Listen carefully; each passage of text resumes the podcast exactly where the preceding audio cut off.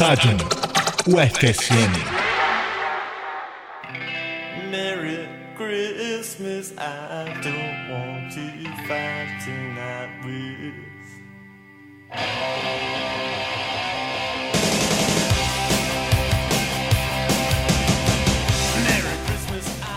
Bom dia, boa tarde, boa noite. Podcast Estádio UFSM, agora na sua versão natalícia, né, com a musiquinha do Ramones aí, é, que já traz uma mensagem importante para o seu Natal, para o seu final de ano, que é Feliz Natal, eu não quero brigar essa noite, né? Esse será um Natal de muitos problemas, então não briguemos. Vou começar aqui apresentando as duas convidadas de hoje, a Tayane e a Gabriele. Primeiro, Tayane. Olá, pessoal, é um prazer estar aqui em mais um podcast com todos. Tayane já é nossa veterana e temos aqui recebendo hoje a Gabriele pela primeira vez. Tudo bom, Gabi? Tudo bem, muito legal, tô muito feliz de estar aqui pela primeira vez. Adorando a experiência. Espero, espero, né? boa, boa. Então, pessoal, ah, a gente vai hoje começar aqui o nosso podcast. A gente tem o, como sempre, né? Vamos fazer aqui a- a- os nossos agradecimentos, o apoio à Rádio Universidade AM 800. A Rádio UniFM 107,9, as rádios aqui da Universidade Federal de Santa Maria, que você pode acompanhar, por exemplo, pelo aplicativo radios.net.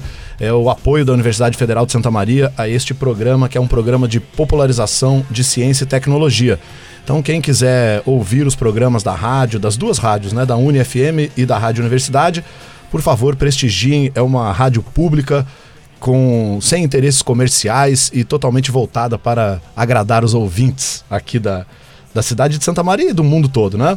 Então, ah, quem quiser entrar em contato com a gente, a gente tem as nossas redes sociais, temos o Twitter, arroba Stadium UFSM, temos também o Facebook, uh, Stadium UFSM, e o e-mail, né, o nosso e-mail, stadium como se escreve em latim, ufsm, tudo junto, arroba gmail.com. Entre, nos dê aí as nossa, a sua seu feedback, sugestão, divulgação de notícias acadêmicas dos seus grupos de pesquisa. Fiquem à vontade. Hoje a gente agradece também, ah, além aqui da, da Tayane e da Gabi, temos como sempre na técnica Jonathan Ferreira e a Regiane Miranda também, eh, como sempre aí, uma das pessoas que trabalha aqui na rádio que comprou essa ideia do podcast Estádio UFSM. Teremos então hoje aqui quatro blocos, né? Como tradicionalmente a gente tem no podcast. Um primeiro bloco em que a gente vai falar sobre a influência das músicas brasileiras nas arquibancadas argentinas, né? Vários clássicos de músicas brasileiras que foram adaptadas por torcidas argentinas, no que é o nosso bloco de cultura popular do esporte e do lazer. No segundo bloco, a gente vai ter uma entrevista com o professor Rafael Fortes, professor da Unirio e também do programa de pós-graduação de Estudos do Lazer, da UFMG. Depois, no terceiro bloco, a gente tem um especial aí sobre futebol feminino, que foi tocado basicamente pela Gabi e pela Thay, com uma entrevista especial também da Aira Bonfim, uma das principais pesquisadoras do futebol feminino no Brasil, da história do futebol feminino.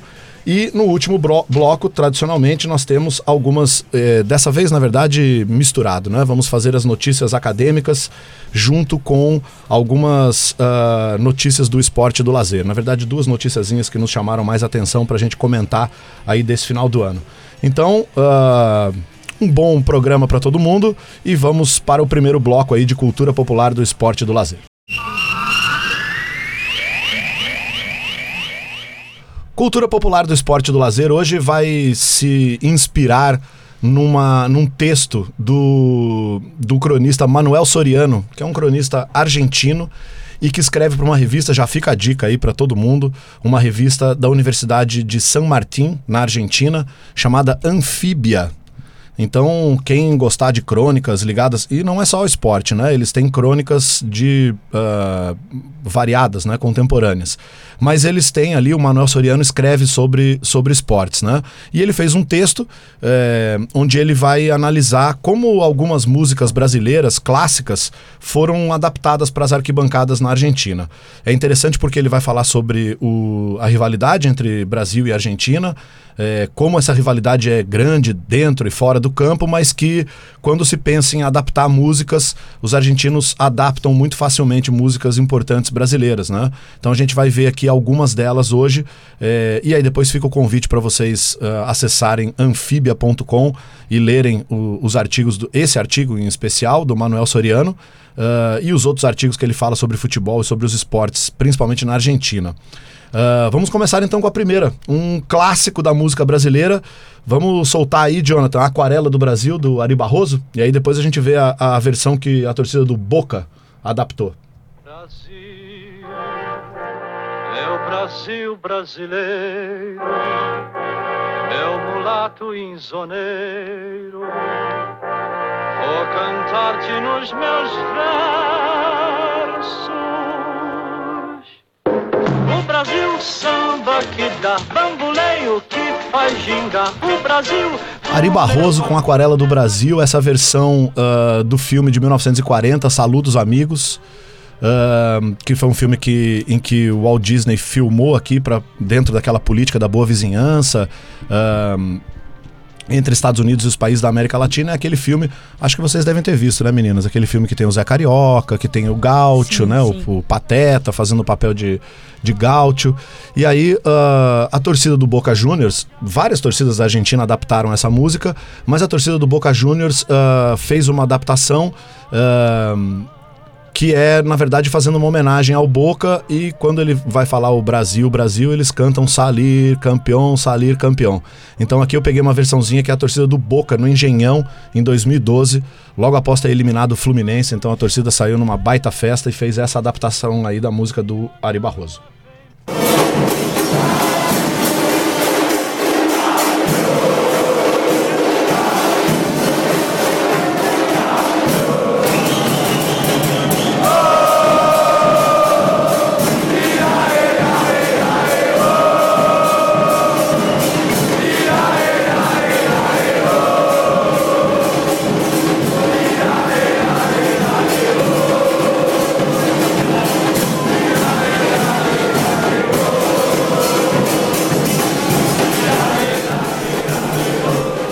Interessante que as torcidas argentinas adaptam essas músicas e muitas vezes as torcidas brasileiras não adaptam essas músicas brasileiras, né?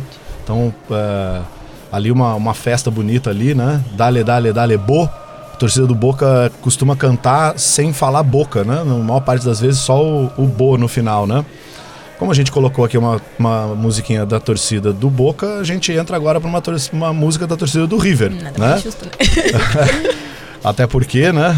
Se tiver alguém ouvindo a gente na Argentina É. que seja torcedor dos Missionários, né? Aliás, parabéns aí ao River, né? Vai jogar a final do Mundial. Ah, e o River fez uma, uma, uma adaptação à torcida do River, né? Da música Mamãe Eu Quero, da Carmen Miranda, né? Cantada pela Carmen Miranda na versão do filme Down Argentine Way, de 1937. Vamos ouvir aí a Mamãe Eu Quero, Jonathan.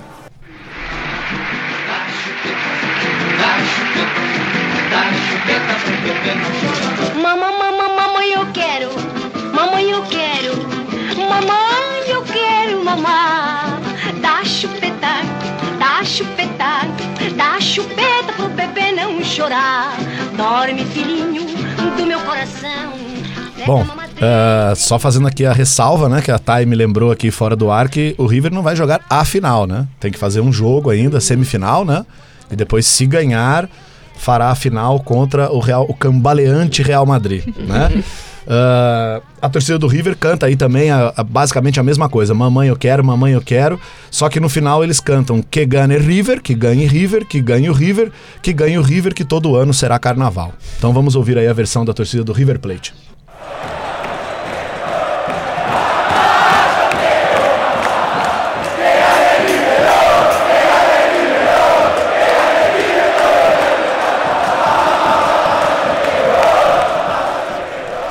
Tá aí então a versão do, do River Plate.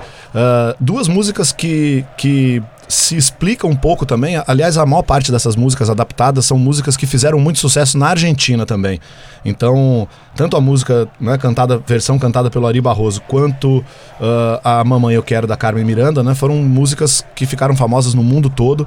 E a gente agora vai ter uma outra versão também, que é uma versão de uma outra música que ficou muito famosa na América Latina, né, uma música do Roberto Carlos de 1977, Amigo, e é uma adaptação do Deportivo Merlo.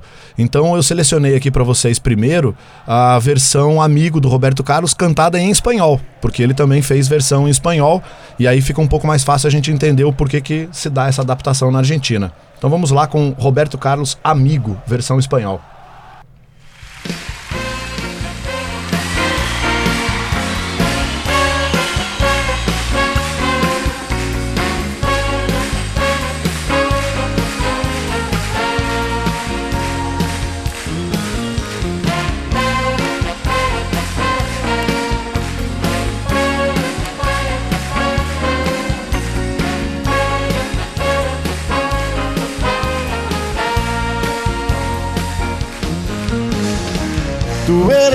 Hermano del alma, realmente el amigo. Não podia faltar o Roberto Carlos, final de ano, né? Quem nunca, né? Se parou para ver É a o- única certeza que a gente Pois é, a única certeza que nós vamos ter é que haverá Aham. Roberto Carlos na Globo no final do ano, né? Então, o, quem fez essa adaptação aqui é o, a equipe do Deportivo Merlo. E a equipe do Deportivo Merlo é uma equipe pequena, atualmente está na Série B, né, na, na, na Argentina. Só que essa é considerada por algumas pessoas, até pelo Manuel Soriano, que escreve o texto, como uma das melhores adaptações de música de torcida organizada já feita nas arquibancadas da Argentina. Então, ah, na letra, né, eles, eles ah, falam que a banda, né, a torcida, a todo momento sempre está acompanhando, porque o Deportivo realmente é um sentimento, ah, ele, eles seguem né, com toda a força, eles, eles alientam, né, que é um verbo ah, usado pelas torcidas para dizer que, que apoiam, né? É, recordam os momentos que passaram juntos, que foram momentos duros, né? Quando, mas decidiram é, que sempre seria maior o sentimento. E aí eles terminam dizendo: A los jugadores le pido que dejen la vida. Quando eu me muera, te vou a alentar desde arriba. Né? Aos jogadores eu peço que deixem a vida, porque quando eu morrer, eu vou te alentar, eu vou te apoiar desde lá de cima. Né? E aí é, é impressionante porque é uma- um time muito pequeno e mostra um vínculo muito grande da torcida com a sua localidade, com, o seu, com a sua equipe do seu bairro. Né? Então vamos aí à sensacional versão do Deportivo Merlo.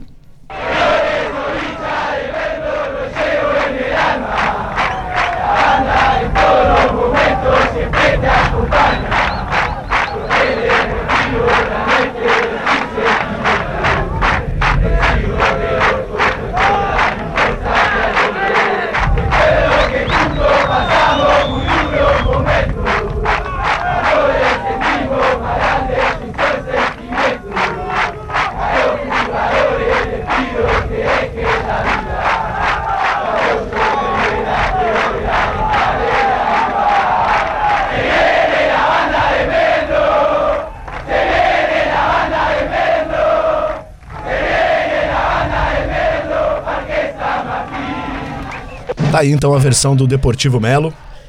Uma versão ah, das mais bonitas, né? Bem interessante, porque adapta praticamente toda a letra, né? Ah, bem grande. Então, fica aí os nossos parabéns aí pra torcida do Deportivo Melo por ter feito aí uma adaptação dessa música tão, tão bacana, né? E é interessante que as outras torcidas da Argentina, pelo menos eu não achei, elas não adaptaram essa música, elas gostam bastante, fazem reverência, inclusive torcedores de outras equipes maiores da Argentina acompanham o Deportivo Melo. Ah, tem um comentário até no vídeo do YouTube lá de um argentino dizendo que quando ele ouve essa música, ele dá vontade de ir recuperar as Malvinas de volta. pra Argentina, né? Então é, é a música que pegou mesmo na Argentina, né? A gente tem aqui a nossa quarta música, que é uma música ah, muito famosa. Essa aí também tomou as arquibancadas do Brasil afora também. Quem não se lembra do Olelê, Olalá, Pega no Ganzê, Pega no Ganzá, que é, na verdade, o início da, do samba enredo do Salgueiro, de 1971, Festa para um Rei Negro, e que depois foi adaptada eh, por eh, torcidas no Brasil, geralmente Olelê, Olalá, não sei quem vem aí, o bicho vai pegar, né? Aqui no Brasil é mais ou menos isso. Ah, então vamos ouvir aí o comecinho do samba do, do Salgueiro pra gente ver como é que relembrar o Olelê Olalá.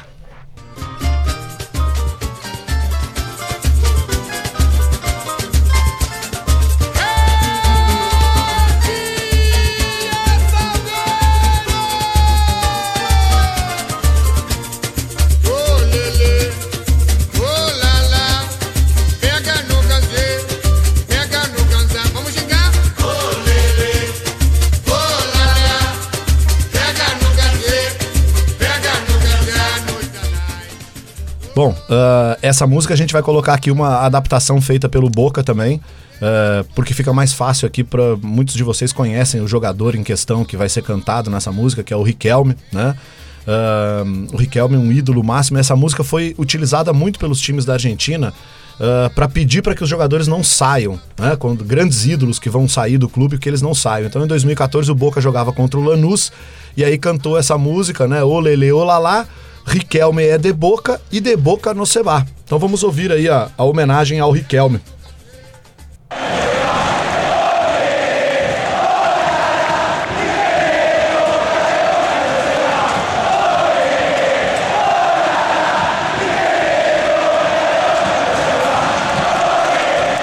Como eu falei para vocês, essa música foi adaptada uh, por várias outras equipes.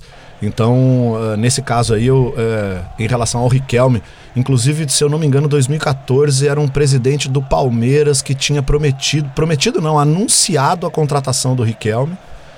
E depois o Riquelme veio a público e falou: Não, eu não vou nada tal. Eu não, coisas que só o Palmeiras passa. é, temos aí outra. a Thay tá falando que não. Não, não, não. Todo mundo passa Todo por essas, né? a saga do Ronaldinho. Do Ronaldinho Gaúcho. Pois é, do Ronaldinho Gaúcho no Grêmio, né? Foi também. Agora do Guerreiro no Inter também, né? Pois é, pois é. Digamos que coisas do futebol brasileiro, É. então, né? Melhor. Ah, a quinta música é uma música que. Ah, essa também todo mundo cantou muito aí, o Hilarie da Xuxa, né? E é, é uma música de 1988. E aí eu, eu coloquei aqui a, a versão do Independiente, mas muitas outras torcidas também, também cantam. E uma das coisas que essa música retrata, né, e acho que vem bem a calhar hoje que a gente tem um especial sobre futebol feminino, é essa é uma expressão, né, porque eles cantam es la hora, es la hora, es la hora de ganar, pongan huevos, independiente que tenemos que ganar. O pongan huevos é, né, colocar testículos, essa coisa do- da masculinidade do futebol, né, que é, é, faz parte também dos cânticos das torcidas organizadas. Então, vamos ouvir aí a torcida do Independiente, Los Rojos.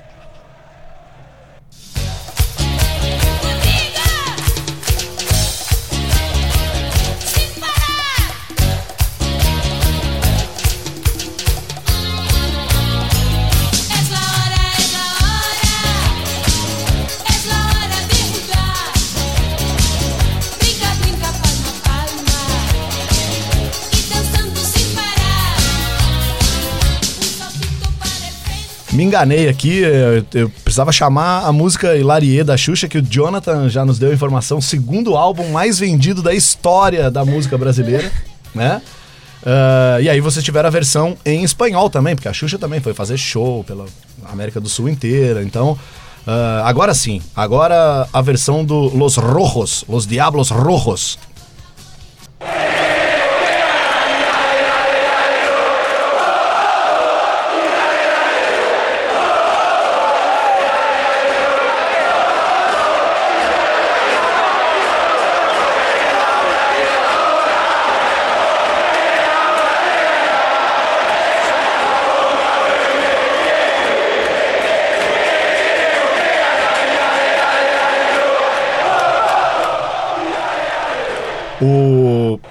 Es- es- esse áudio foi tirado do canal oficial do Independente, que tem um subcanal só para colocar as músicas das torcidas. O Independente é um, um dos clubes que tem maior relação ah, e que dá mais moral para sua torcida, para os cânticos da sua torcida. Inclusive, uma das melhores campanhas de marketing que eu já vi na minha vida foi uma campanha da Puma, desenvolvida para que os torcedores comprassem a nova camisa do, do, do Independiente, que era Ponete la Roja. E aí era, coloca a tua camisa né, do, roxa, então quem quiser, ah, roxa não, vermelha, né? Quem quiser, coloca no YouTube aí a campanha Ponete la Roja, que vocês vão ficar impressionados com a campanha do Independiente. E a nossa última música, essa sim, um clássico das festas brasileiras, festas de casamento, batizado, fim de ano. Não tem ninguém aqui nessa sala que nunca tenha ouvido essa música e dançado essa música num final de noite, né? Que é a música do Roupa Nova, Whisky a Gogô, que depois foi adaptada também, né, na, na Argentina. Mas primeiro vamos aqui ao, ao Roupa Nova relembrar um pouco e, e festejar aí pelo fim do ano.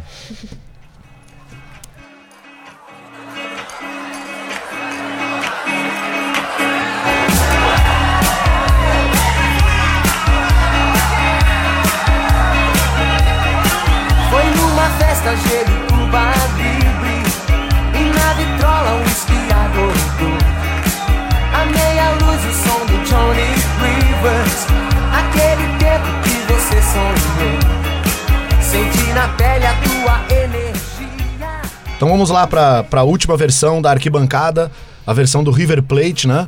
Que é cantada pela torcida do River, vamos, vamos, River Plate. E eu te alentava sem saber porquê, né? Eu te, eu te acompanhava e torcia por você sem saber porquê. E aí ele fala. é, agora sei, somos campeões outra vez. Então, a adaptação aí do River muito bonita e muito legal aí é, das baladas aí. Última versão nossa então, Jonathan.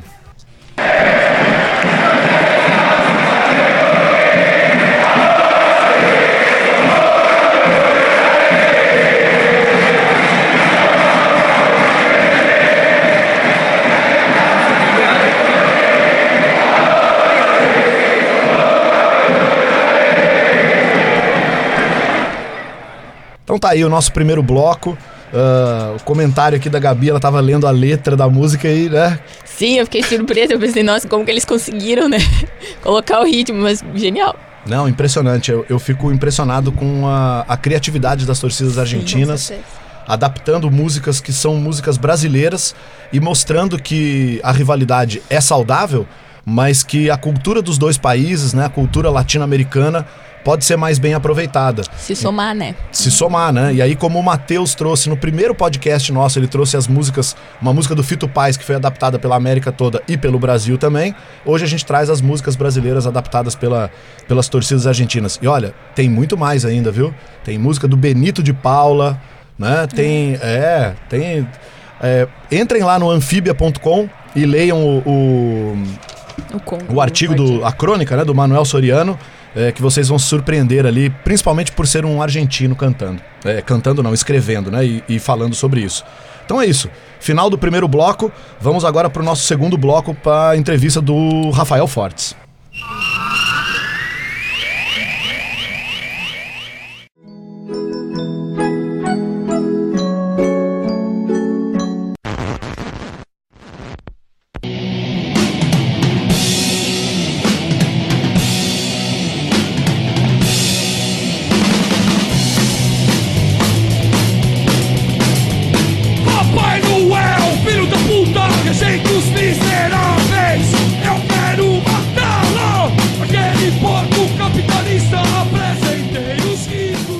Podcast Stadium UFSM, o seu podcast de divulgação de ciência e tecnologia, tenho o prazer hoje de conversar com um dos principais pesquisadores da história do esporte do Brasil, professor Rafael Fortes. Ahn, o professor Rafael, eu preciso até pedir um pouco de paciência para ler aqui o, o currículo do professor Rafael, porque é extenso aqui, o rapaz trabalha muito, né? É professor da Universidade Federal do Estado do Rio de Janeiro, ele coordena na Unirio o Laboratório de Comunicação e História, o LACHE. Ele atua como eh, professor permanente do programa de pós-graduação interdisciplinar em estudos do lazer da Universidade Federal de Minas Gerais, é, portanto, colega do professor Kleber Dias, que nos deu entrevista aqui também. O Rafael já foi contemplado duas vezes com o edital Jovem Cientista do nosso estado, da FAPERJ, eh, com outros editais da CAPES, do CNPq, já fez dois pós-doutorados, né? um no Departamento de História da Universidade de Califórnia, eh, da Universidade da Califórnia, em San Diego, e com bolsa da CAPES, e um na UFRJ, onde ele foi meu colega de, de pós-doutorado ah, no PPG-HC, né, na História Comparada da UFRJ, com supervisão do Vitor Andrade de Mello. Ele é o editor executivo atual da revista Record, eh, revista de História do Esporte, parecerista de 10 revistas científicas e também coordenador, f- coordenador nesse ano, né, do grupo de pesquisas Comunicação e Esportes da Sociedade Brasileira de Estudos Interdisciplinares de Comunicação. Ah, além disso, ele é pesquisador do esporte, né, que com certeza acho que é o grupo mais antigo de pesquisa de história do esporte no Brasil. Ufa, né? E aí, Rafael? Bom dia, cara. Um prazer ter aqui você com, com a gente e você dar esse precioso tempo para bater um papo com a gente aqui. Bom, dia, João. É, eu queria agradecer o contato, a oportunidade dessa, dessa entrevista, dizer que eu sou ouvinte do, do podcast de vocês desde a primeira é, edição e fico muito feliz com essa oportunidade da gente conversar. Boa.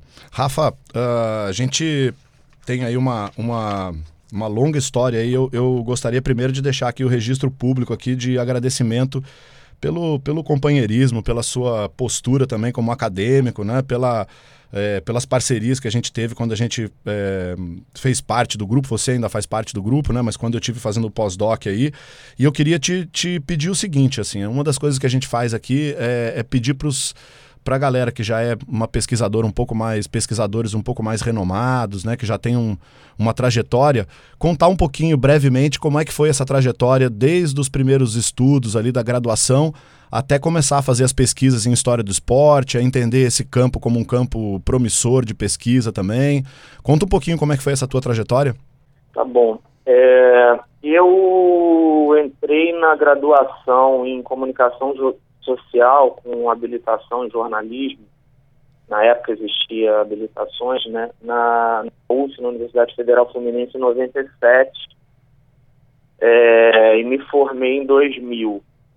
E aí eu tive algumas experiências de estágio e vi que não era muito o que eu queria fazer, trabalhar de fato com comunicação, e aí pensei na possibilidade de fazer, trabalhar com jornalismo, e aí pensei na possibilidade de fazer um mestrado, e ao mesmo tempo, nos últimos, no último período da graduação em comunicação, eu fiz duas disciplinas eh, optativas na, na história lá da UF.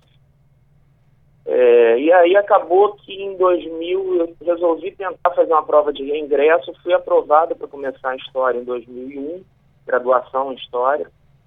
E em 2002 eu entrei no mestrado em comunicação. Na época era possível você ter matrícula na graduação no mestrado na mesma instituição. É, e aí eu cursei então história de 2001 até 2006, eu sou graduado em história é, pela UF e a maior parte desse tempo da graduação em História eu fiz junto com a pós-graduação em Comunicação. Eu fiz mestrado de 2002 a 2004, é, pesquisando cobertura do plano cruzado nas revistas Veja e Isto É, é um tema que não tem nada a ver com esporte. E aí, para o doutorado, me, me, me atraiu a ideia de pesquisar esporte, fazer um projeto ligado à cultura, juventude, revistas de surf. É, foi uma longa trajetória até eu me convencer de que isso era um tema que poderia ser aceito no programa de pós-graduação. E aí eu fiz a seleção, fui aprovado e entrei no, no, no doutorado em comunicação na UF em 2005. É, eu, cursei o doutorado de 2005 até 2009. É, e aí, em 2009, eu defendi uma tese que depois saiu publicada como livro em 2011 é, sobre é, a revista Fluir. né? Na verdade, eu pesquiso o processo de é, desenvolvimento do surf, da cultura do surf e profissionalização desse esporte é, du- durante os anos 80. Né? Eu analiso especificamente a revista entre 83, que é o ano que ela é criada, e 1988. É, e aí, dentro do, do doutorado, eu, na verdade, na época que eu, eu estava escrevendo o projeto de doutorado, eu entrei em contato com o Vitor Mello, e aí, no doutorado, eu fiz uma disciplina é, que foi oferecida por ele, a primeira disciplina que ele ofereceu no, lá no programa de pós-graduação em História Comparada, isso deve ter sido 2005, por aí, e aí a partir de 2007, 2008, eu comecei a frequentar semanalmente as reuniões lá do, do grupo de pesquisa e estou até hoje. É, e aí, a partir disso, a minha trajetória tem sido essa. Eu tenho graduação, mestrado e doutorado em comunicação, graduação e fiz dois pós-doutorados em História. Então, eu trabalho é, nessa interseção aí entre História e comunicação, né? Para o pessoal de História do Esporte, eu sou um pesquisador de História do Esporte e na comunicação eu sou um pesquisador de História da Comunicação, trabalhando em geral, né, na maior parte do tempo, com História da Mídia, com História da Mídia Esportiva. Acho que em síntese é isso. A gente está aqui, Rafa, com a Tayane. A Tayane é, é, faz parte do grupo de estudos aqui, do, do Stadium aqui da UFSM. É, ela vai fazer uma perguntinha para ti também. Olá, Thiago, tudo bom? Thiago não, Rafael. Rafael, desculpa, tudo bom? Eu tenho uma pergunta bem específica aqui para ti. A gente pode dizer que recentemente estudos sobre lazer e esporte, felizmente, estão ganhando mais espaço nas pesquisas acadêmicas de uma forma geral. Eu queria saber se tu acha que tem muito mais a ser feito nesse campo, que é bem amplo, e também se você acha que são feitos trabalhos de extensão nessa área do esporte e do lazer. Tu acha que as pessoas fora da academia têm conhecimento dessas pesquisas? Ah, é, são ótimas perguntas, Tayane. É, primeiro, com relação, eu acabei não falando na parte do- da minha atuação. É, desde 2010 eu sou professor pesquisador do programa de pós-graduação estudos do lazer da, da UFMG, como o João falou no início. É, e aí lá eu tenho uma dupla inserção, quer dizer, eu oriento um conjunto de trabalhos que estão relacionados à história do lazer, mas a maioria dos trabalhos que eu oriento tem a ver com interseção entre lazer e comunicação. Né? Por exemplo, trabalhos sobre jogos eletrônicos, sobre é, internet, esse tipo de coisa. É, o lazer é uma área muito nova do ponto de vista acadêmico, né? Ele é uma, uma área de estudos mais recente até do que a comunicação. Consequentemente, tem pouca, tem pouca coisa feita, né? Assim, é, em relação à quantidade de temas, de possibilidades de pesquisa. E me parece que o caso do esporte também, quer dizer, a gente tem uma, uma trajetória relativamente recente aí no Brasil é, de pesquisas de história do esporte, é, que ainda é muito focada nos estudos sobre futebol, é, nos estudos sobre certos temas, como identidade nacional, como grandes eventos esportivos, e é natural que a gente tenha um predomínio de trabalhos sobre futebol, sobre esses eventos que, que capturam a nossa atenção, a atenção dos meios de comunicação e tudo mais, mas de fato tem muita coisa por fazer, quer dizer, existem dezenas de temas e de modalidades esportivas, por exemplo, que nunca foram objeto de uma pesquisa de fôlego no, no, é, no Brasil. Né? A gente tem modalidades muito antigas do ponto de vista da prática aqui no Brasil, muito importantes, como é o caso do boxe, é, que tem pouquíssimos é, trabalhos e, e pesquisadores. Então, assim, por um lado, é, isso mostra que durante muito tempo esse tema não capturava a atenção das pessoas, ou se capturava, é, as pessoas não se dedicavam a pesquisá-lo dentro das ciências humanas. Mas, por outro, tem um, um dado positivo nisso aí, né, que as possibilidades de, é, de desenvolvimento de pesquisas, de temas, de recortes é, de período histórico e tudo mais, para quem tiver interesse, são, são, são muitos. E com relação às atividades de extensão, eu concordo com você. Eu acho que não é algo.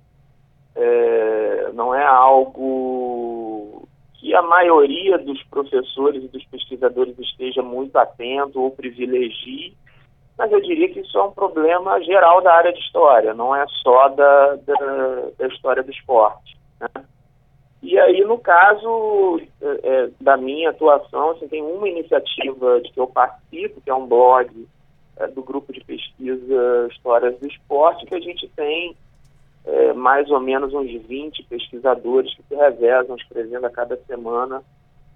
É, e a gente tem tido alguma, alguma, alguma repercussão né, do, do é, desses textos e discussões que a gente é, publica lá. No caso especificamente da gente aqui no Rio de Janeiro, também é bom dizer que tem alguns problemas de infraestrutura das próprias universidades que dificultam a gente realizar esse tipo de trabalho. Né? A universidade onde eu trabalho, é, que é uma universidade federal, a Unirio, mas também a UFRJ, onde a gente participa do grupo de pesquisa, são universidades que não contam, por exemplo, com uma rádio como é o caso daí da, é, da Federal de Santa Maria.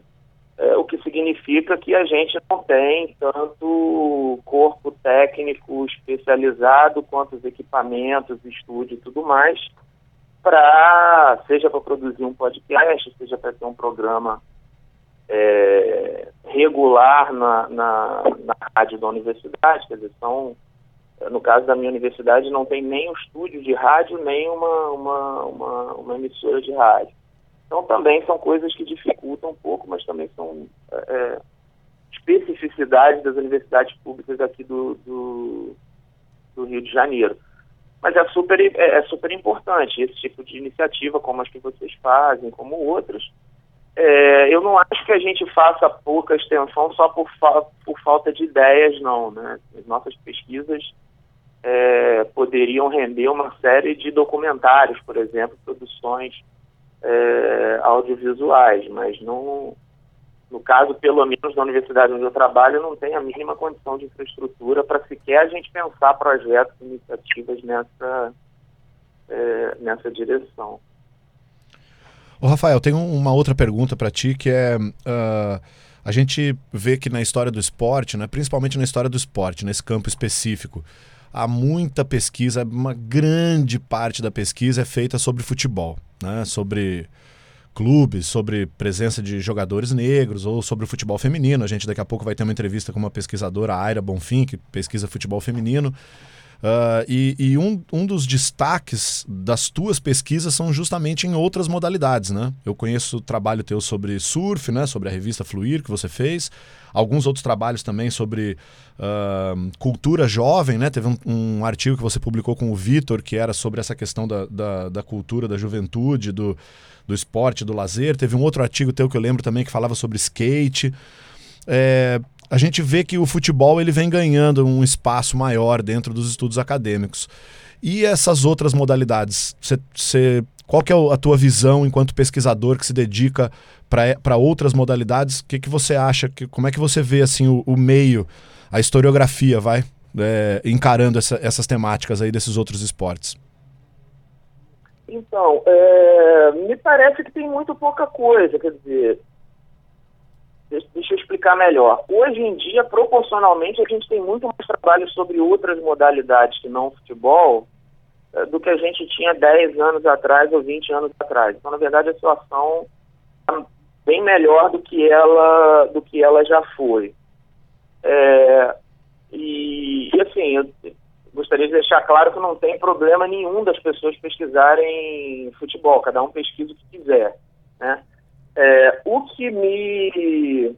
É, as duas coisas que eu acho que atrapalham um pouco o desenvolvimento, essa configuração que o campo tem, que atrapalha um pouco o desenvolvimento das pesquisas, é, é por um lado, uh, uma coisa que o Kleber falou na, na, na entrevista com vocês na, na, edição passada. A gente se lê muito pouco, e isso é uma característica, tem uma característica particular dentro desse, desse problema da gente se ler pouco, que é da maioria dos pesquisadores de futebol. Você olha a bibliografia dos trabalhos sobre futebol e toda ela é de trabalhos exclusivamente sobre futebol. Né? Então, uh, as, muitas vezes esses trabalhos vão trazer afirmações, generalizações e teses sobre o futebol, falando de supostas particularidades do futebol, que na verdade não são particularidades do futebol você, naquele mesmo período histórico, na mesma, naquela mesma sociedade ou contexto geográfico, você consegue observar aqueles fenômenos em outras práticas do, do campo esportivo, às vezes até do, do campo mais amplo do, do entretenimento. Né? Só que o cara não sabe disso porque ele só lê trabalho sobre, sobre, sobre futebol, né? o, o pesquisador ou, é, ou a pesquisadora. Então, isso eu acho que é um problema, é um problema, inclusive, é, pro, pro, pro avanço das próprias pesquisas sobre futebol, né, que muitas, que, como você falou, também são hoje mais variadas é, do que elas já foram, mas proporcional, é, é proporcionalmente continuam muito concentradas em poucos temas, é, poucos períodos e poucos recortes. A gente praticamente não tem trabalho sobre rádio e televisão, por exemplo. Sim. Né? É, no caso do pessoal que pesquisa a história do, do futebol. É, a gente, se você pegar o tema identidade nacional, quase todos os trabalhos vão falar sobre seleção brasileira. Ele fala assim, pô, um campeonato chamado Campeonato Brasileiro de Futebol não serve para discutir identidade nacional? Copa Libertadores da América não serve para discutir identidade nacional? É, a presença de jogadores estrangeiros eh, em clubes brasileiros e presença de jogadores brasileiros em clubes estrangeiros, seja da América Latina, da Europa, de outros lugares. Isso não serve para discutir eh, eh, identidade nacional, mas eu estou falando de um tema. Né? Se a gente for para a torcida organizada também, assim, 98% dos trabalhos sobre torcidas são sobre torcidas organizadas. E os torcedores não organizados, que constituem a grande maioria do, do- de quem torce, seja em casa, seja em bar, seja frequentando estádios de futebol. De Quem torce para quase eh, todos os outros. A grande maioria dos torcedores não, não, não fazem parte, nunca fizeram de torcida eh, organizada. Então, de novo, eu não estou dizendo isso para tirar o valor desses trabalhos que, que existem. Mas me parece que tem muita coisa para pesquisar. Né? Inclusive, se a gente recua no tempo, essas próprias divisões entre as modalidades esportivas são muito são muito menos claras do que do que hoje em dia, né? No caso das pesquisas que eu faço é, sobre surf, boa parte de quem é, é, dos profissionais que escreviam nas revistas de surf, na verdade não eram jornalistas profissionais, eram também empresários surfistas, fabricantes de pranchas. Quer dizer, você tem ali uma mistura de, de, de funções que hoje em dia são separadas, que não existiam naquele momento. Né? A gente tem atletas que competem, se a gente recua para a primeira metade do século XX, tem uma série de atletas que participavam de competições em várias modalidades diferentes, é, competia numa, numa determinada modalidade, mas ganhava a vida é, fazendo alguma outra coisa. Quer dizer, acho que a gente tem um, um campo aí muito amplo de, de, é, de possibilidades que ainda são relativamente pouco é, pouco pesquisadas, né? Mesmo se a gente pensa nas modalidades mais com mais visibilidade na televisão, com mais popularidade nas últimas décadas, como é, sei lá, natação, ginástica, vôlei, basquete, praticamente nada feito de trabalhos bons, assim, densos, que a gente eh, conheça e dialogue sobre a, a história dessas, dessas modalidades no Brasil. Tem bastante coisa para fazer ainda, né? Acho que o, o recado do, do Rafa aí, é, Rafael, você colocou muito bem aí, é, com poucas palavras, citando várias, várias temáticas que ainda podem ser aprofundadas, né?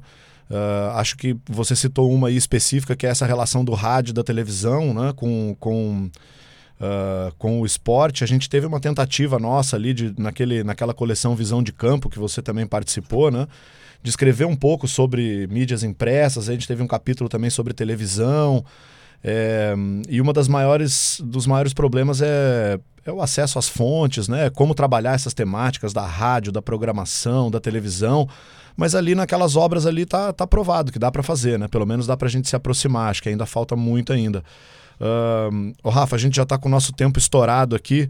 Eu vou, cara, te agradecer muito aí por essa entrevista. Muito obrigado, não só por, pela entrevista, mas por ser ouvinte também do, do, do podcast. E, e vamos, seguimos as nossas parcerias aí, né, companheiro?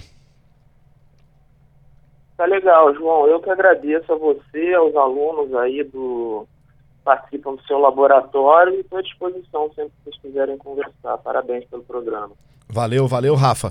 Lembrando aqui que o Rafael, uh, um dos maiores flamenguistas que eu já conheci na minha vida, inclusive mora perto do estádio para isso, né, Rafa? Para poder acompanhar o teu Flamengo, né, cara?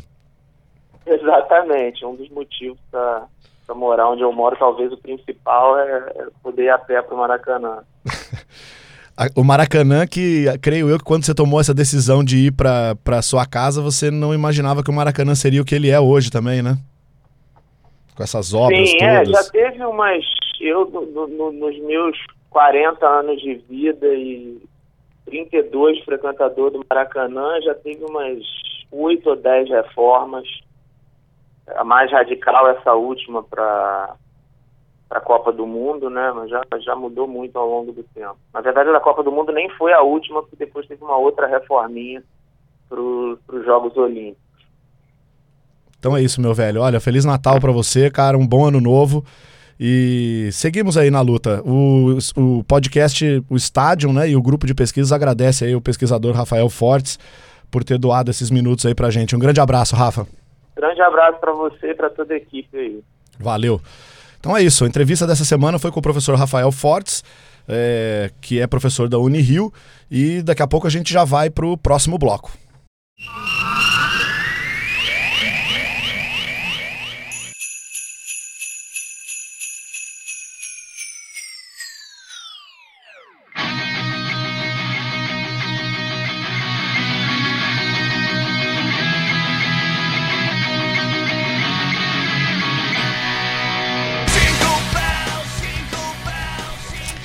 Pois bem, então, vamos ao terceiro bloco, né? Esse bloco que é pra gente tratar sobre futebol feminino. É, eu e a Thay conversamos sobre o que a gente ia trazer pra cá. E a gente pensou em falar sobre a questão da desvalorização do futebol feminino no Brasil. Né? Numa forma, dar alguns exemplos aqui, né? Numa forma, em tom de denúncia mesmo, é, para que a gente possa pensar sobre o quanto né, o futebol feminino está em desvantagem nesse sentido e o quanto a gente precisa falar sobre isso para que o futebol feminino venha conquistar mais espaço. É, falar sobre essa desvalorização, e, e a gente vai mencionar isso com os exemplos que a gente vai trazer, não significa que a gente vai. é que a gente negligencia os espaços de conquista que as mulheres e o futebol feminino já conquistou. Muito pelo contrário, a gente reconhece esses espaços, ah, mas a nossa bandeira aqui é que as mulheres no futebol né, recebam tanta visibilidade quanto homens jogadores de futebol, porque elas merecem receber. né? A gente só tá pedindo a igualdade, então é muito isso, assim. E acho que num primeiro exemplo a Thay pode trazer pra gente, né? Sim, numa questão da reivindicação, por exemplo. Aqui na FSM a gente tem um projeto Esporte Universitário, que é um projeto ligado ao CEFD, que oferece atividade física orientada para universitários da FSM. A gente tem desde voleibol, handebol, atividade orientada, entre outras atividades, inclusive o futebol.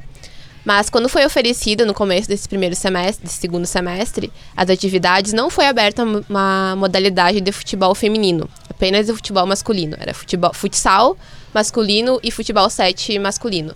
Para as meninas nada foi oferecido feminino. Então, quando foi aberta, várias meninas indicaram isso na página do projeto Esporte Universitário. Eu fui uma delas. Então, depois de muito comentários das meninas, eles abriram isso alguns dias depois. Demorou uns dois, três dias para eles abrirem com poucas vagas, eram pouquíssimas vagas, e lotou todas essas vagas e algumas outras meninas queriam fazer parte do projeto ah, jogando futebol 7, só o futebol 7 que abriu, o futsal acabou não abrindo. E a gente se pergunta por que que isso acontecia, né? Em cada treino que a gente fez durante o semestre, eu e as meninas conversávamos sobre isso. Eles acharam que não ia ter procura das meninas para fazer futebol 7, porque teria procura dos meninos e das meninas não, sabe? Então a gente debatia sobre isso e foi um tempo bem, bem legal no futebol, onde a, gente, onde a gente aprendeu várias coisas e a gente trouxe essa questão também desse exemplo, de só a gente reivindicando, indo para cima, pedindo, várias meninas fazendo isso, que a gente acabou conquistando esse espaço dentro do esporte universitário.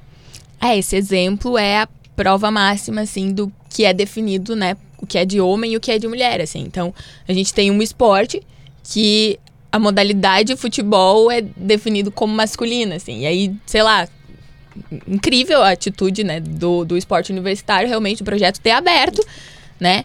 Que ótimo, porque tinha meninas procurando.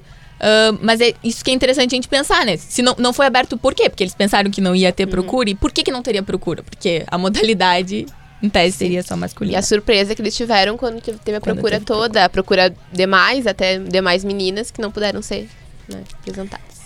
É isso, é, é justamente algo que a gente, né, nós mulheres, a gente tem que combater de toda forma, assim. Então, é, tanto nesse sentido de esportes, né, de esportes que são femininos, de esportes que são masculinos, é, tudo isso, né, e assim como, por exemplo, quando a gente fala em pesquisadoras sobre, sei lá, a história do futebol ou sobre futebol em outros âmbi- âmbitos, é, sei lá, comunicação e tudo mais, é, não necessariamente essas mulheres pesquisadoras têm que pesquisar um futebol feminino, elas têm que pesquisar coisas relacionadas a modalidades femininas. Então, é, quer dizer, que raios é isso, né? Que a sociedade quer definir o, quais são os nossos interesses, né? Os nossos interesses enquanto mulheres no âmbito do futebol. Então, é algo, né, pra gente justamente se perguntar e, e perceber que é, é uma imposição, né? De vários lados. E pensar o que, que a gente vai fazer, né? O que, que a gente tá fazendo, que várias mulheres estão fazendo já por isso. E reconhecer essas lutas, né? As mulheres estão aí fazendo Por conquistar seu querendo, espaço. querendo ou não, é inegável que a trajetória das mulheres nesse meio esportivo é bem mais árdua do que para os homens. Seja como jogadoras, que é o que a gente vai falar hoje sobre futebol feminino, como torcedoras, o quanto elas sofrem nas arquibancadas, na comissão técnica, como comentaristas, ou como dirigentes esportivas, que a gente pode ver quantas mulheres a gente tem em comissões técnicas, quantas mulheres a gente tem como técnicas mesmo, até do futebol feminino, como comentaristas esportivas ou como presidente de clubes, né? Aqui no Brasil, por exemplo, ou na Série A, que a gente tem que é mais visto. São pouquíssimas. Então a gente tem que ver, esse espaço ele está sendo dado a nós, a gente tem que conquistar ele com mais força, como é que está sendo feito tudo isso. E dentro de tudo isso é a gente perceber que quando as mulheres estão ocupando esses espaços, né, as críticas que são feitas para elas, inúmeras vezes, para não dizer na totalidade dos casos, não diz respeito ao trabalho em que elas estão exercendo e muito com relação ao gênero. São críticas feitas à questão de gênero. São assédios, né, ass- assédios de todas as formas que são é, que elas sofrem. É, e aí a gente percebe que realmente não é tanto uma questão de trabalho, não é uma questão de essas mulheres não poderem exercer a mesma função que esses homens, mas sim o fato delas serem mulheres. E aí temos um problema, né? Porque o problema não é o futebol, problema não é, o problema é mulheres no futebol, né? Exatamente. Agora, como a Gabi tinha comentado no início, a gente vai trazer alguns exemplos que em tom de denúncia, alguns em tom de denúncia, e outros exemplos de como estamos batalhando por essa visibilidade no meio do futebol feminino. Não, então, primeiro momento, assim, a gente vai falar sobre agora, né? Domingo teve a final do, do Campeonato Gaúcho, né? Ah, foi uma.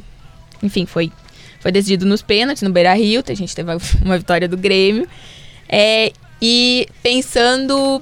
é, teve um episódio muito específico, né, na- na- no final, assim, da comemoração, que faz com que a gente repense é, essa questão da estrutura que é dada ao futebol feminino.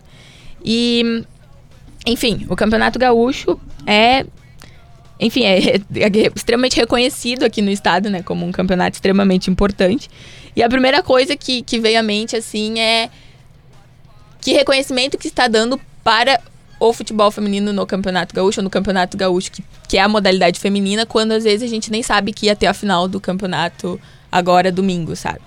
E, e assim, a falta de estrutura que a gente percebe, ela é uma estrutura é, montar. É, ela é uma estrutura que tem decorrência do fato de, de ausência de patrocina, do patrocínio mesmo, sabe? Por exemplo, o episódio que eu quero mencionar é a questão da comemoração, né? Ao invés de um, de um pódio, como é de praxe, as meninas subiram em cima de uma mesa de escritório para comemorar. Quer dizer, não tinha uma estrutura mínima, sabe, de comemoração, não, não tinha coisas que, sei lá, que, que simplesmente são inquestionáveis quando a gente fala de futebol masculino, sabe? Não, não, se, não se cogita a possibilidade de não ter essa estrutura. E aí, quando a gente tá falando de futebol feminino, a gente não tem essa estrutura mínima. Como se fosse algo, né? Sei lá, foi uma mesa, gente. Foi meio que algo improvisado, sabe? Então, não sei se pensaram que. que- se, se não tinham pensado que que ia ter que ter comemoração, se alguém ia sair campeão naquele momento, não sei o que, que passa pela cabeça, assim.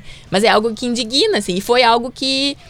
é, que teve muita visibilidade esse episódio, assim. A galera tava criticando muito isso. E eu acho que foi mais por isso que veio à tona a, a final da- o final da- do campeonato no domingo, assim. Por causa dessa notícia triste. Senão né? muita gente não ia conhecer e não ia saber, né? Exatamente. Bom, sobre batalhar por visibilidade, a gente vai dar um dos exemplos agora da Libertadores como uma lei. O que isso quer dizer? Que a Comebol divulgou um, novo estatuto esse ano e regulamento de licença de, club- de clubes que traz uma série de normas, normas novas à confederação filiadas à entidade. As equipes agora que disputarem a Copa Sul-Americana ou a Libertadores precisarão obrigatoriamente se adequar às regras do licenciamento. Dentre essas regras está a obrigação de ter uma equipe de futebol feminino. A Comebol ela deu um prazo de dois anos para adaptação. E um levantamento feito pelo Estadão verificou que apenas oito camisas dos tradicionais clubes brasileiros, masculinos, já se encontram representados por mulheres. Ou seja, dos 20, digamos, da Série A que a gente tem, somente oito, oito são representados. Vou citar aqui eles, que é o América Mineiro, o Corinthians, o Flamengo, o Grêmio, o Internacional, o Santos, o Sport o e o Vitória. Lembrando que o Santos é um dos principais times do Brasil do futebol feminino. E temos aqui um trecho da- de uma entrevista que a Marta deu para uma revista que- a Marta, que foi eleita a melhor do mundo, né, várias vezes. E, abre aspas, ela comentou assim: Se a gente tivesse de escolher, gostaria que isso não fosse uma obrigação, e sim uma atitude que partisse diretamente dos clubes. Isso quer dizer que teve que haver uma lei para que isso fosse acompanhado, para que a- os times fossem obrigatoriamente com time feminino. E isso devia partir diretamente dos próprios clubes. E é isso que a melhor do mundo ah, fala e reivindica, né? E temos também um- uma fala da Emily Lima, que é técnica das Sereias da Vila e ex-comandante da seleção brasileira. Abre aspas. No nosso país, as coisas para as mulheres têm de ser obrigação para os homens fazerem, porque quem manda no futebol brasileiro são os homens. Mas o resultado da obrigatoriedade vai ser positivo para a modalidade. Por serem equipes grandes, elas não vão querer ficar tomando de goleada dos rivais. E aí é onde vai haver investimento. Por exemplo, o Santos hoje tem uma boa equipe. O Palmeiras não vai querer levar a goleada do Santos ou do Corinthians, aposta a Emily. Então, isso, ela, isso ela tá falando, né? Os times vão acabar investindo por causa da rivalidade mesmo. Não porque eles precisam, eles querem ou eles incentivam um futebol, futebol feminino. É, aí- é uma, é uma visibilidade forçada, né? Mas, enfim, Infelizmente. é forçada, Como? mas infelizmente é uma visi- é, é gra- felizmente é uma visibilidade e a gente vai A gente vai aproveitar, disso, aproveitar né? Pra que consiga. Então, sobre a Libertadores feminina também, ainda nesse, nesse tema. É algo que eu descobri há pouco tempo também para essa pesquisa. A Libertadores feminina existe há quase 10 anos no, aqui na América. E a, é, tem essas, a sua 12 equipes nas suas edições. Tem fase de grupos, ela funciona muito como a Libertadores masculina. E na história desse campeonato temos como ah, o principal time campeão o Santos, que é um, um time brasileiro. E o São José também, que tem cada um deles tem três títulos. E a desse ano foi, a final desse ano foi sediada aqui no país em Manaus, e mesmo assim a gente não tem essa visibilidade, não tem esse conhecimento. A mídia não fala tanto sobre isso, a mídia hegemônica, né? E então, nesse sentido da, da Libertadores, da Libertadores feminina, da Libertadores masculina, de ver repercussão dos anos. Esse, essa Libertadores teve uma repercussão muito grande masculina, né? E lembrar que a feminina não tem ainda essa visibilidade, né?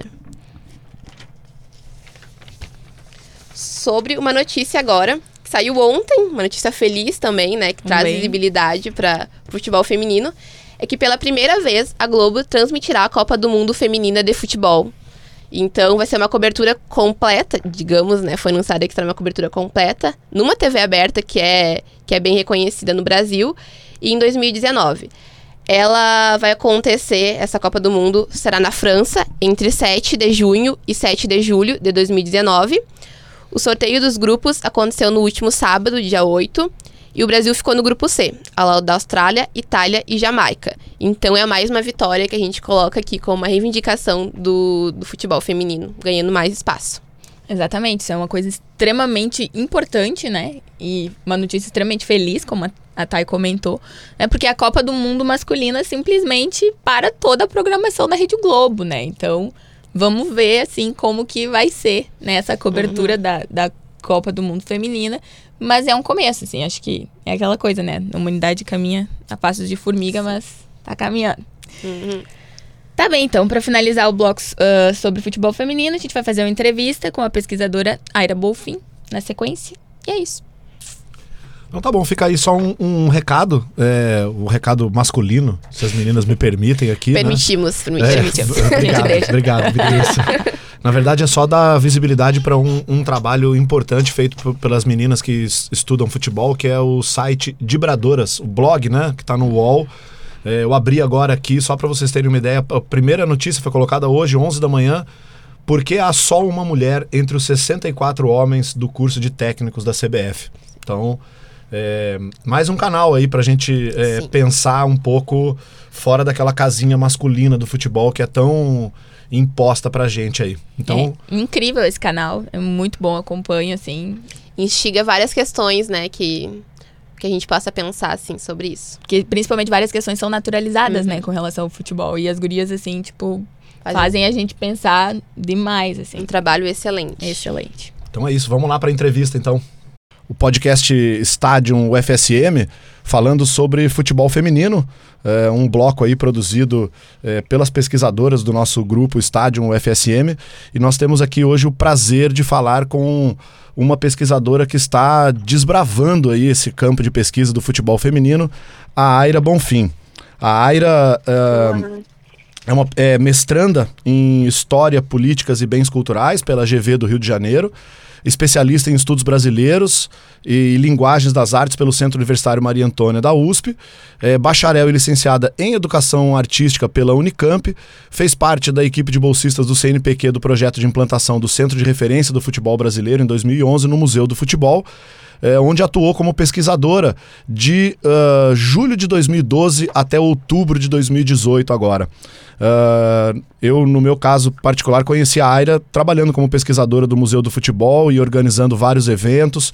É, Aira, muito obrigado por aceitar o convite. A gente sabe que é final de ano, tá todo mundo bem atarefado, mas muito obrigado aí. Seja bem-vindo ao nosso podcast.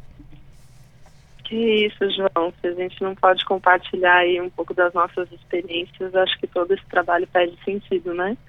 Então, na verdade, o agradecimento é meu e, de novo, mais uma oportunidade de a gente contar um pouco do que a gente tem feito, não só a minha pessoa, mas eu sendo ali um, um microfone aberto de muitas outras pesquisas que a gente acaba conhecendo no caminho, né? É. Deixa eu te perguntar uma coisa. Uh, você teve uma experiência no Museu do Futebol.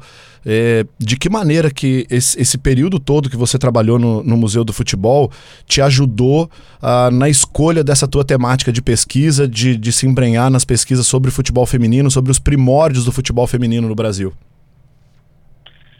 Nossa, acho que tem talvez tudo a ver, né? Eu nunca pensei, planejei a minha vida profissional como uma pesquisadora, primeiro do esporte, do futebol e até do tema, né, das mulheres aí, né.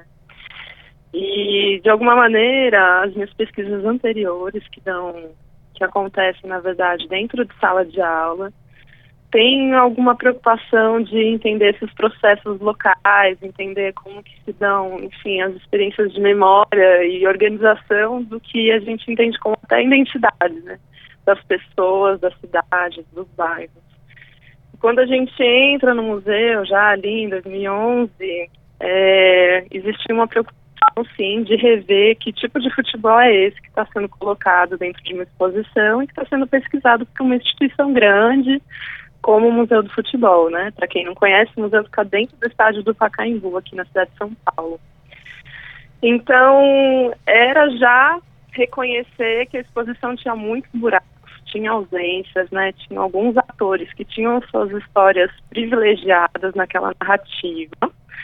Mas então que esse centro de referência do futebol brasileiro saísse, né, olhasse para o museu do lado de fora olhasse para o que não estava representado lá dentro.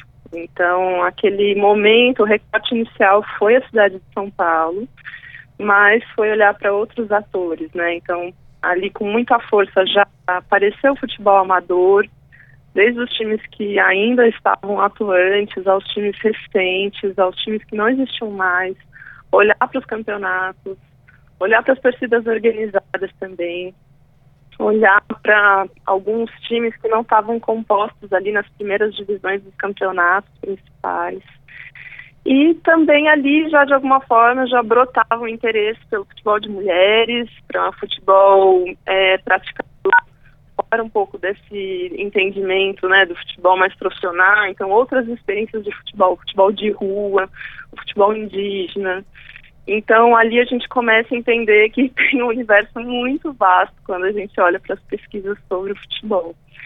Então, é, o futebol feminino, ele demora para chegar, assim, como um tema pessoal. Ele, na verdade, ele é recente porque ele vai vir como um projeto do museu em 2015. Então, é um ano que a gente está saindo da experiência de Copa do Mundo aqui no Brasil né, um ano que 2014 foi marcado, marcado por muita visibilidade do tema do futebol no Brasil, dinheiro, recursos, um museu cheio de gente, de turistas, né, muita imprensa. E a gente entra no ano de 2015, um ano de Copa do Mundo das Mulheres, que foi realizado ali no Canadá. E ali o primeiro impacto, né, o grande buraco, que a gente não sabia nada sobre a modalidade, a gente não sabia minimamente descrever quem eram as atletas que estavam representando o Brasil naquela ocasião. A gente não sabia contar a história da, da- das mulheres, né, do envolvimento das mulheres no futebol, né, e ali, tá além do âmbito de jogadoras, né, pensar onde a gente estava dentro dessa história. Então tinha uma narrativa ali muito problemática dentro da própria instituição. E aí, João, é que começa né, as primeiras perguntas, né? Onde estão as mulheres na história do futebol do Brasil?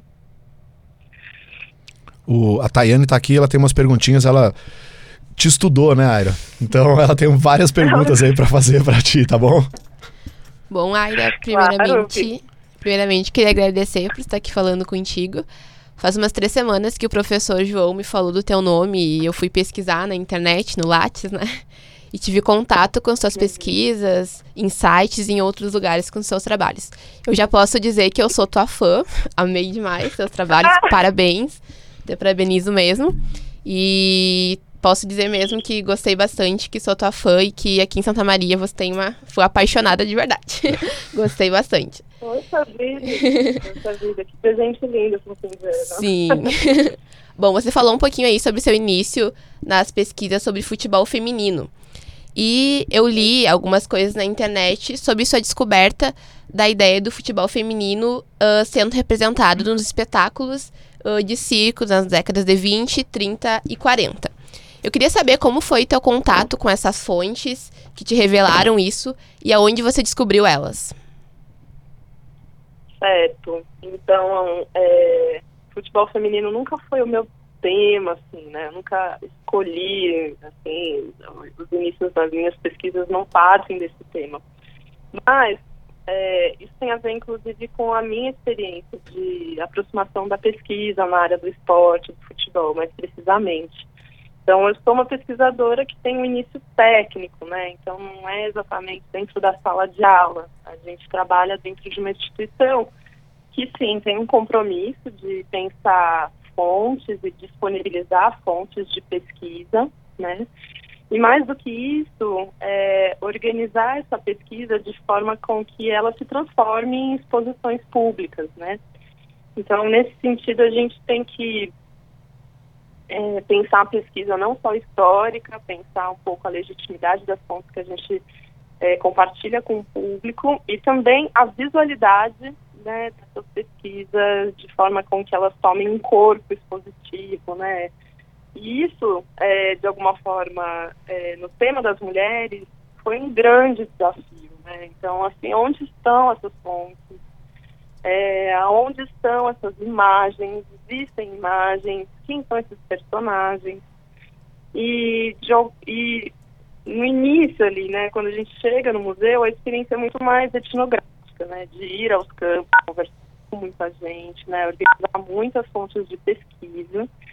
Em 2015, no caso do futebol de mulheres, é, isso não necessariamente era o caminho como de, de início desse projeto. A gente ainda não sabia por onde começar, porque existiam poucas pesquisas já publicadas, a literatura sobre o tema era muito escassa. E aí foi assim a minha, vou dizer, acho que é um ponto onde eu mudo um caminho assim dos processos das minhas pesquisas, que foi me aproximar dos bancos de dados, né? Então a Biblioteca Nacional, né, do Rio de Janeiro, ela foi ali uma grande revelação muito particular para mim de iniciar um processo de pesquisa histórico ali naquelas fontes. Então, primeiro, tentar me familiarizar né, com esse banco de dados, entender como se faz essas pesquisas, o que, que a gente encontra. E ali foi um universo muito rico, né, de entender esse futebol feminino, na verdade, se apresentando como um tema que tinha muita coisa a ser encontrada assim. Né? Então, existiam notícias nos jornais, os mesmos jornais que, inclusive, a gente bebia sobre os temas do futebol masculino, né? Então, ali já tinham vários indicativos que tinham, sim, equipes de futebol feminino já atuando na década de 30 e se aprofundando, né, tentando pensar quais eram essas palavras-chave, né, de indexação do tema, a gente vai chegar nessas atrações de circo que aconteciam né, nessa, né, nesse período de 20 e 30 com muita força, né. Então, na verdade, a gente pouco conhecia sobre esse histórico, mas graças a essa palavra-chave a gente conseguiu chegar nesse tema, né, o tema circo. E aí o tema circo não necessariamente está pensando esse futebol, esse lazer, essa experiência que está acontecendo no campo, nos campos de futebol suburbano da época, mas ele traz alguns indicadores, né, de entender quais são esses esportes que estão sendo apresentados nessas, nesses picadeiros, né, por que que eles estão lá, por que que essas mulheres artistas podem, né, se apresentar com esses trajes, né, por que que elas vestem, né, esses fardamentos dos times locais e se apresentam, o que que são essas apresentações, né, são apresentações jocosas, né, são apresentações que de alguma forma ridicularizam a experiência, né? E aí é uma experiência sim de performance, não é uma experiência exatamente esportiva, mas ela já vai de alguma forma criando uma imagem, né, para essa mulher boleira já nesse início do século. Então, a gente, com a necessidade de pensar uma sala de exposição que tem no museu, que trata o futebol desde a sua chegada assim, no país até a sua profissionalização ali nos meados da década de 30, uma das raras imagens que a gente encontra, né, que associa o futebol às mulheres aqui no Brasil, vai ser uma foto do Circo Queirolo, onde as atrizes já se vestem ali de, de duas equipes de futebol aqui do Brasil. Então, é, naquele momento, em 2015, a gente encontrou pouquíssimas fotos que davam algum subsídio histórico para a gente entender a, a, aproximação das mulheres, das brasileiras com o futebol. Né, para além da torcida, para além de, de alguns acervos que a gente já tem mais familiaridade. E o circo foi uma dessas, dessas imagens, né? E de alguma forma isso ficou ali como me cutucando, né? Não é não era a princípio o meu tema de pesquisa ali no mestrado, mas tem se relacionado muito com o meu termo, né? Eu, eu pesquiso principalmente os grupos de, de mulheres que começam a jogar em 39 mas de alguma forma eu tento entender que como elas estão no mesmo terreno ali, né, o Rio de Janeiro e essas atrações de circo também têm uma presença muito forte nessa região, eu tento entender o que, que é essa imagem, né, que transiciona aí do circo para os campos de futebol. Legal, Aira. Temos aqui também a Gabriele, vai também te estudou e também vai fazer umas perguntas aí para ti. Olá, Aira, tudo bom? É, meu nome é Gabriele, então, como o professor já apresentou. É, enfim, a gente. Eu pensei em fazer uma pergunta relacionada ao teu trabalho no Museu do, do Futebol. É, enfim, historicamente a gente sabe que o futebol feminino é tratado como uma curiosidade histórica, né? Como tu estava falando pra gente agora. É, e até que ponto, assim, tu percebe que a. Sei lá, não sei se foi um debate que surgiu, assim, mas quando é, criou a exposição de, de visibilidade do futebol feminino é, como uma exposição que ela não é permanente, ela é itinerante, temporária, de certa forma. Até que, até que ponto isso não corrobora para esse é, para esse discurso mesmo que trata da, da história do futebol feminino é, como uma curiosidade histórica dentro da história do futebol, assim. E se isso surgiu quando vocês estavam pensando, né, quando estava pensando a exposição, é, e sei lá, talvez seja o melhor que a gente pode fazer agora no momento, né? Então foi uma iniciativa incrível, assim. Mas não sei, queria saber um pouco como tu percebe tudo isso, assim. Claro, Gabi. É, Gabi, vou te trazer algumas informações. Primeiro, né, dentro do Museu do Futebol, é, existia apenas uma referência sobre o futebol feminino, né, já ali a, a modalidade, já esse grupo mais presente, como a mata é, que era uma placa dentro de uma sala que chama Números e Curiosidades, né? Então é uma sala um pouco enciclopédica. E ali trazia um pouco ali que ah, houve uma proibição, o futebol feminino existe desde, sei lá, 91 e tal. Existia aí.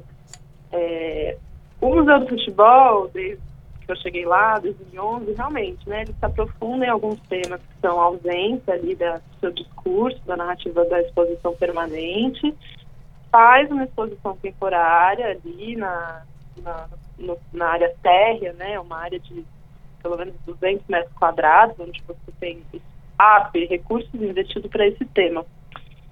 Em 2015, a gente nem recursos a gente tinha para viabilizar uma exposição temporária sobre futebol feminino.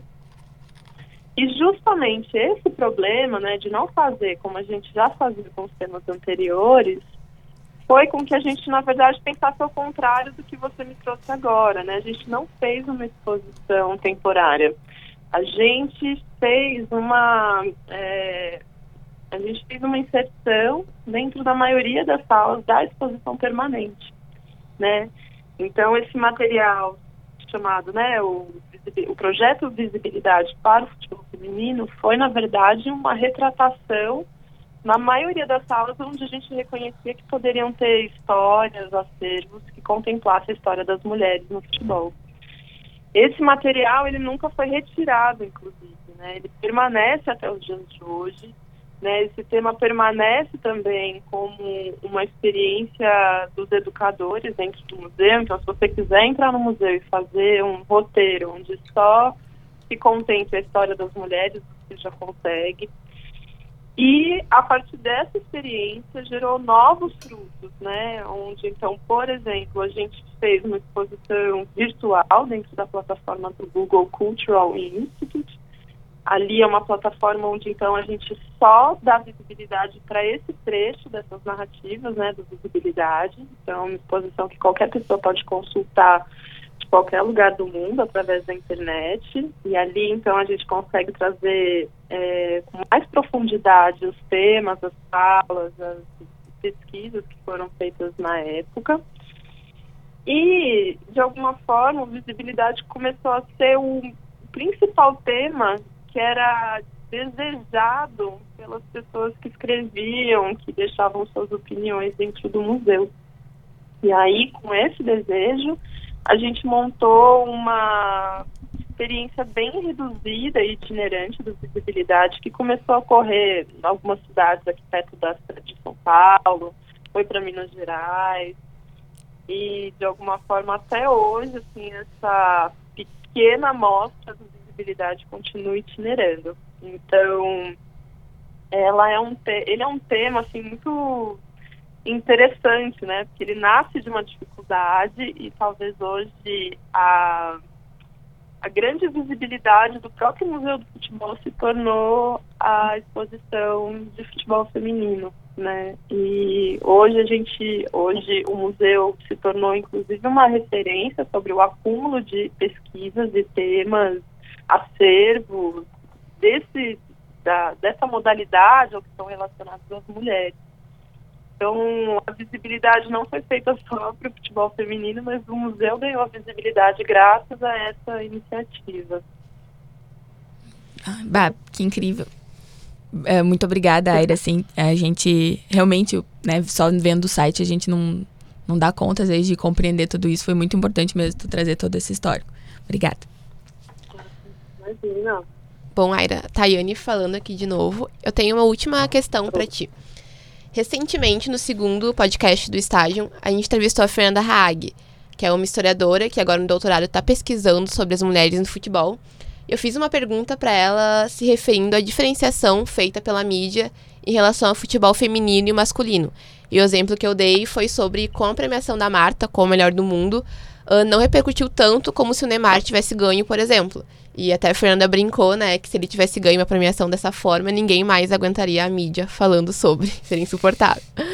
E eu queria saber de ti quais são as estratégias que tu acha que nós, que somos entusiastas do futebol feminino, podemos utilizar para que ele possa crescer e ganhar mais visibilidade no país. Olha só. Olha, é, só do cenário que eu me recordo, né, de 2015, né, esses quatro anos que estão se fazendo, eu acho que a modalidade, a forma de comunicar, a modalidade já mudou muito e positivamente, né. Então, eu lembro que durante a pesquisa, né, no início de 2015, era tão difícil a gente encontrar informações, informações mais precisas, seguras sobre a modalidade. E hoje a gente tem um fluxo alternativo muito grande que tem, de alguma forma, ajudado a gente a criar mais fontes, melhores fontes sobre, sobre o futebol de mulheres aqui no Brasil. E aí eu cito desde o Planeta Futebol Feminino, é, a própria Lu Castro, que é uma jornalista e militante que foi muito protagonista né, nesses primeiros registros e experiências de comunicação da modalidade. Em 2015 a gente tem o surgimento das vibradoras, né, que passa também a produzir podcasts de entrevistas com esses atores da, enfim, dos times, comissão técnica, né, as próprias atletas. Digo isso porque é muito engraçado, né? Então a gente é, não conseguia encontrar entrevistas, né? A gente tinha pouquíssimos materiais que de alguma forma divulgassem, desde o calendário, agendas, né, de campeonatos, né? Que eles também não eram estruturados como eles são hoje, e fontes históricas, né? Então, isso já tem mudado, isso tem melhorado, é, aumentou inclusive o interesse de estudantes de graduação, de mestrado, de doutorado em tentar melhorar e qualificar as pesquisas sobre a modalidade aqui no Brasil. Também melhorou o intercâmbio para que a gente, de alguma forma, também pense comparativos né, entre o, a, as realidades locais, as realidades brasileiras e as experiências fora daqui, né, desde do nível latino-americano até o internacional. Digo tudo isso porque, de alguma forma, a gente às vezes se preocupa em comparar a experiência das mulheres com a masculina, né? E eu acho que não é, talvez, uma. Não é possível comparar. porque são experi experiências completamente diferentes. E talvez eu acho que nenhuma experiência esportiva possa ser comparada ao futebol dos homens, né? Eu acho que eles estão num patamar, tem uma construção antiga, né? Tem um lugar que foi colocado esse futebol masculino que talvez a gente nem precise chegar perto dele, né? Mas que a gente possa se fortalecer com uma modalidade feminina e entender que a gente tem fluxos de comunicação, de divulgação, de pesquisa que são, inclusive, muito particulares a esse tema, né?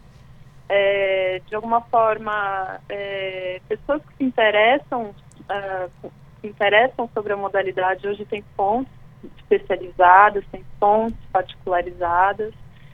E inclusive esse engajamento de mulheres, né, de empoderamento, de feminismo, que tem também se fortalecido, olharam para o futebol feminino e viram algo muito potente ali, né, de, de pensar por que, que a gente não falava antes, por que, que a gente não conhece nossos atletas, por que, que a gente tem poucos espaços de lazer, né, que protagonizam mulheres, né, jogando e apitando e falando sobre esportes, né? Então tinha uma onda feminista em 2015 que de alguma forma também trouxe mais visibilidade para a modalidade, que fortaleceu esses espaços, né? Então a gente de alguma forma consegue hoje é, ter até indicadores futuros, como por exemplo a própria exibição da Copa do ano que vem das mulheres em, uma rede grande como a Rede Globo, né? Então, é, esse entendimento das, dos lugares das mulheres foi naturalizado por muito tempo como um lugar inferior, de alguma forma trouxe é, discussões, trouxe mais perguntas e de alguma forma também fortaleceu com que essas redes de pesquisas, né, acadêmicas, é, complexificassem as suas discussões, é, as suas fontes e isso a gente vai beber acho que ainda muito tempo daqui para frente, né? Então, às vezes o universo do futebol dos homens parece ali que tem, nossa, o que, que a gente ainda vai pesquisar, o que, que a gente vai falar sobre isso? O universo das mulheres mostrou um campo muito vasto, né? Então tem muita coisa a se falar, tem muita coisa a se pesquisar. Tem um campo muito interessante, onde de alguma forma a gente não entende só o esporte, mas entende é, qual é a história das mulheres no Brasil, né? Quais são as, as dificuldades, né, desses anos onde o futebol chega, né, esse início do século XX, e como isso é diferente, né, entre os dois campos. Então, eu penso que, na verdade, por mais que seja diferente, né, essa, essa própria anunciação da marca, como, enfim, a melhor do mundo mais uma vez. Eu acredito que, que isso tenha, tenha muita qualidade na- nas informações que vão chegando a um público que está interessado mesmo de conhecer esse futebol, de se aperfeiçoar nesse futebol, de se aproximar desse futebol. E a repercussão, com certeza, se a gente perguntasse para ela, foi muito diferente da última, é, que ela, da última conquista que ela teve, né, da última bola de ouro que ela ganhou. Então, eu acho que o que a gente ganha é que a gente não consegue mais voltar para trás, a gente não consegue invisibilizar o esporte. Eu acho que a gente tem que se apegar a isso, né? Essa visibilidade a gente conquistou e de alguma forma a gente já tem naturalizado que o futebol de mulheres existe, ele existe, ele pertence, ele vai crescer, os campeonatos estão aí, né? E a gente já hoje consegue é, dizer com muito mais facilidade nomes de jogadoras, calendário, né? Pensar que, enfim, essa Libertadores está acontecendo, está impulsionando aí um movimento de, de times na América Latina e é isso, para trás a gente não volta. Aira, a gente já está aqui com o nosso tempo estourado, mas já vai ficar aqui um convite para uma próxima para um próximo podcast. Acho que vamos fazer um especial de futebol feminino só com você aí. Vamos ficar Certeza. te perguntando aí. É, muito obrigado pela, pela tua participação, pelas tuas pesquisas. É, não sei se as meninas têm alguma, alguma mensagem aí final para a Aira. Não, acho que só agradecer mesmo. Muito bom te ouvir falar. Então é isso, Aira. Olha, muito obrigado. Continue aí sendo esse exemplo aí para as meninas que estão eh, iniciando as suas pesquisas, que com certeza a qualidade do teu trabalho faz com que elas se motivem ainda mais a, a se embrenhar nesse campo aí, tá bom? Muito obrigado, viu, Aira? Obrigada, João. Obrigada, meninas, aí pelo convite. É sempre um prazer a gente poder conversar, a gente sair das nossas linhas acadêmicas, né, que às vezes ficam tão restritas ao universo e poder conversar, contar e trocar experiências aí com um público maior. Legal, então essa foi a entrevista com a pesquisadora Aira Bonfim e nós vamos agora para o último bloco do podcast.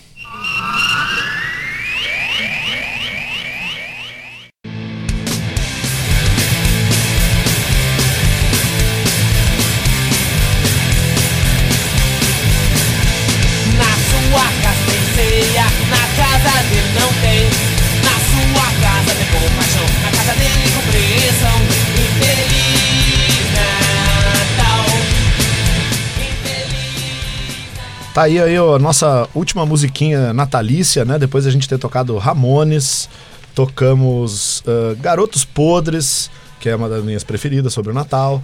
Skid Row também, com uma versãozinha do Jingle Bells, e agora a versão do Ramones, né? Infeliz Natal, pra gente fechar aqui o nosso podcast natalício, o último de 2018. Ahn, a Thay e a Gabi vão falar um pouco aqui nesse último bloco. A gente tem. ah, as- a gente vai misturar né, as notícias acadêmicas e as notícias do esporte, do lazer aí que a gente vai comentar. Então vamos começar com, com a Thay e com a Gabi, que vão falar do CONEP, que é um evento feito aqui pelos grupos de estudos e por parte dos estudantes da UFSM. Isso, então, em primeira mão, a gente está noticiando o CONEP, que vai acontecer ano que vem. Né? O CONEP é o Congresso de Ensino, Pesquisa, Extensão e História, aqui da UFSM. É, o evento aconteceu ano passado, ele está previsto para ser é, acontecer com uma periodicidade de dois em dois anos. É, ano que vem, então, as datas já foram tiradas, vai ser dia 21, 22 e 23 de agosto, a segunda edição. É, o CONEP foi idealizado para ser um evento feito é, pelos estudantes da graduação em História. Então, ele é todo montado pelos, pelos estudantes de graduação, sem. é, enfim, os professores mesmo só têm participação com questões burocráticas. E a ideia é que o CONEP tenha, tenha esse espaço, seja um espaço para que a gente possa compartilhar né, trabe- trabalhos e saberes que estão sendo produzidos no curso de História pelos estudantes.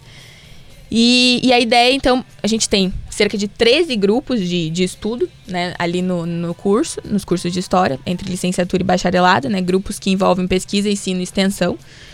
E o estádio é um desses grupos. Ah, e a ideia é que o CONEP, então, seja esse espaço para abarcar esses trabalhos e essas reflexões, né, para que a gente consiga, né, para que a gente cresça junto mesmo, enquanto acadêmicos e acadêmicas.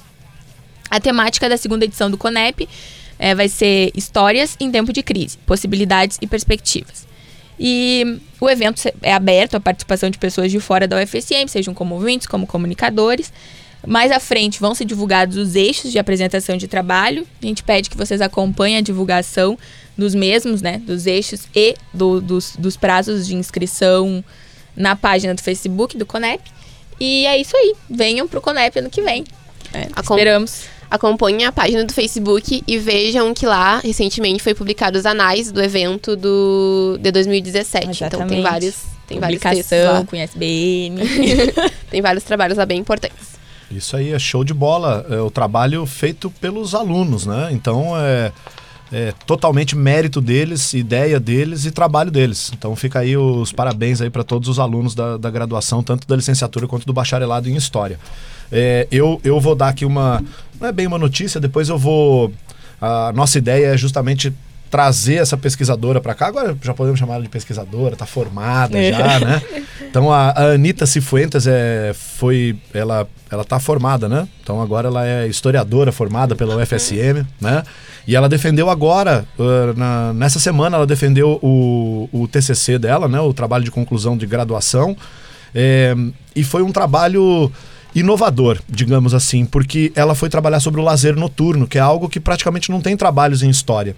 Então foi bem legal porque ela teve que fazer toda uma ginástica e um trabalho para entender como é que se como é que abordava isso. Eu fui o, o, o orientador desse TCC dela, mas eh, o mérito é todo da Anitta pelo trabalho de pesquisa que ela fez, pelo trabalho de, de pesquisa teórica também. E o, o- então a, a- o tema, né, o, o título do, do TCC é, abre aspas, um lugar do caralho fecha aspas, dois pontos, uma história do lazer noturno na cidade de Santa Maria a partir da boate do DCE 1970-2013. A boate do DCE, que era a boate do Diretório Central dos Estudantes, ahn, que foi designada pelos entrevistados, né, um trabalho de história oral da Anitta, como um local de diversão extrema. Não sei se quem tá ouvindo pode entender direito o que, que é o diversão extrema, né? Mas é basicamente assim, balada noturna com muito álcool, muitas drogas e muita liberdade de ação sobre os corpos é, ali dentro, né? Então as pessoas é, se sentindo muito à vontade, se sentindo Aí havia até um espaço ali. Eu acho que vocês não foram, né? Porque você. Você chegou aí, Gabi? Ó, a Gabi podia ter sido depoente da, da Anitta, né?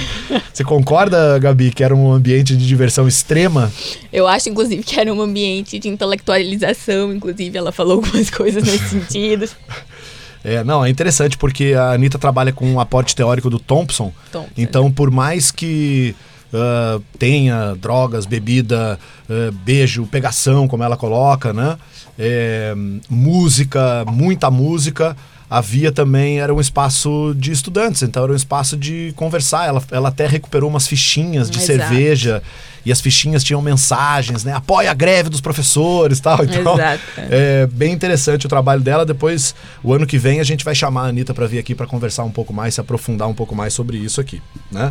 Ah, vamos aqui agora, então, a duas notícias só de encerramento, né? A Thay vai falar sobre a final da taça Colonizadores, da Colonizadores América. da né? América. Então vamos lá, Thay. Citamos aqui, né, a Libertadores, a Libertadores do futebol feminino também, então seguindo nessa linha ainda Libertadores, agora com uma ironia, né, podemos dizer assim, do destino, da partida que decidiu o título do torneio denominado Libertadores da América, em homenagem aos homens que lutaram pela independência dos países sul-americanos. Essa final foi disputada na Espanha, o país que colonizou quase todo o continente. Seria cômico se não fosse trágico, né, gente? Exatamente. Não, gente, podia ser em qualquer outro país da Europa, entendeu? Mas eles Mas botaram na, Espanha. Bom, a partida de volta da final da Copa Libertadores entre River e Boca foi suspensa no dia 24 de novembro, após os incidentes que ocorreram nas redondezas do Monumental de Buenos Aires. E depois de decisões internas entre a Comebol, a FIFA e a Federação Espanhola de Futebol, foi decidida que a disputa da final aconteceria no estádio Santiago Bernabéu, do Real Madrid, o que aconteceu no último domingo, dia 9 de dezembro, com a vitória do River Plate. E esse ineditismo dessa decisão da Comebol levanta um debate, né, que bem, bem curioso, na real. Porque heróis nacionais como Simão Bolívar, José de São Martim, Antônio Sucre e Tupac Amaru, eles passaram a vida deles lutando pela essa libertação. Muitos morreram por causa disso contra a coroa espanhola. E no final, o torneio que os, os homenageia aconteceu realmente, né? Aconteceu na Espanha.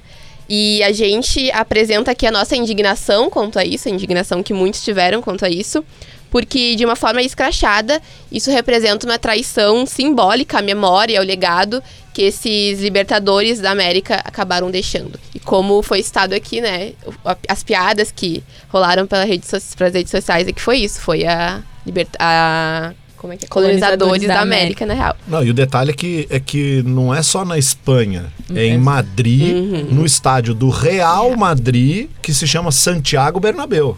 Então, assim, não podia ser mais trágico. né? Se, se eles pegassem um livrinho lá, o Economias das Trocas Simbólicas, do Pierre Bourdieu, né? ou a coletânea de textos do Pierre Bourdieu, e estudassem a fundo as trocas simbólicas e pensassem em fazer uma coisa simbólica mais trágica, não, não iam conseguir. Não né? É, Então, é, eles se superaram mesmo. A gente tem aí, o Jonathan vai colocar pra gente um trechinho da entrevista do Gajardo, o Munheco, né? Que é o apelido dele, que é o técnico do River, que ele fala bem, bem ah, rapidinho sobre essa questão da Libertadores.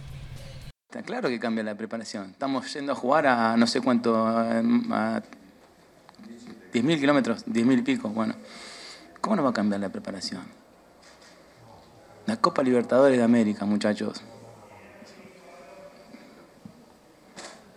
Jugar a 10.000 kilómetros. Al- ¿Alguna vez, eh, voy a decir algo ya que me estás buscando? ¿Eh? Sí.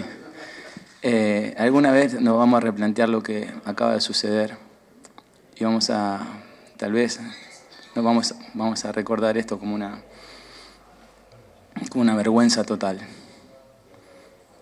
Hoy no, no podemos hacer nada porque tenemos que jugar el partido.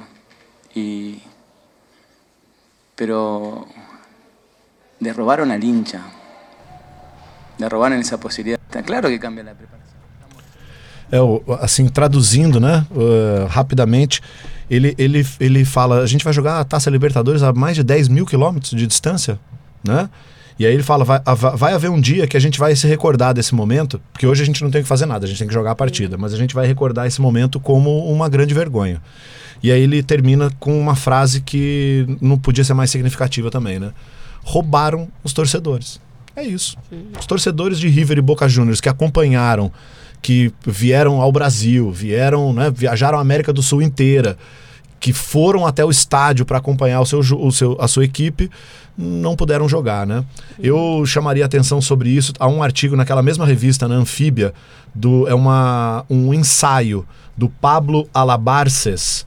É, ó, só para deixar claro aí, tudo isso vai estar no- na, na descrição do, do, do podcast, né? Quando a gente vai deixar lá a descrição, a gente vai deixar os links dos artigos. Então, o artigo do Pablo Alabarces é La violência é um mandato. E ele é, elabora 15 pontos sobre essa questão da, da, da, da- final, ser fora e tal. E uma das coisas, ele é, no primeiro ponto, ele diz: o ônibus do River foi apedrejado, né? o ônibus do Boca. É o primeiro ônibus que é apedrejado na história do futebol, né? É a primeira vez que os jogadores sofrem agressões fora do estádio. E aí ele pergunta: por que, que só tinha uma moto acompanhando? Sendo que sempre tem batedores, né? Motos e etc. E dessa vez era lógico que ia dar uma- um problema desse, né? Então vale a pena também esse artigo aí da Anfíbia é, perceber como é que os argentinos estão bem bravos mesmo com o que está acontecendo. Eu acho que com relação a tudo isso, é a gente pensar é, que isso foi uma atitude política, né? Isso. E, e pensar os- dos- né, nesse lance do simbólico, do significado, né? O quanto isso representa é, nesse contexto que a gente está vivendo. E então, isso é muito sério, assim, né?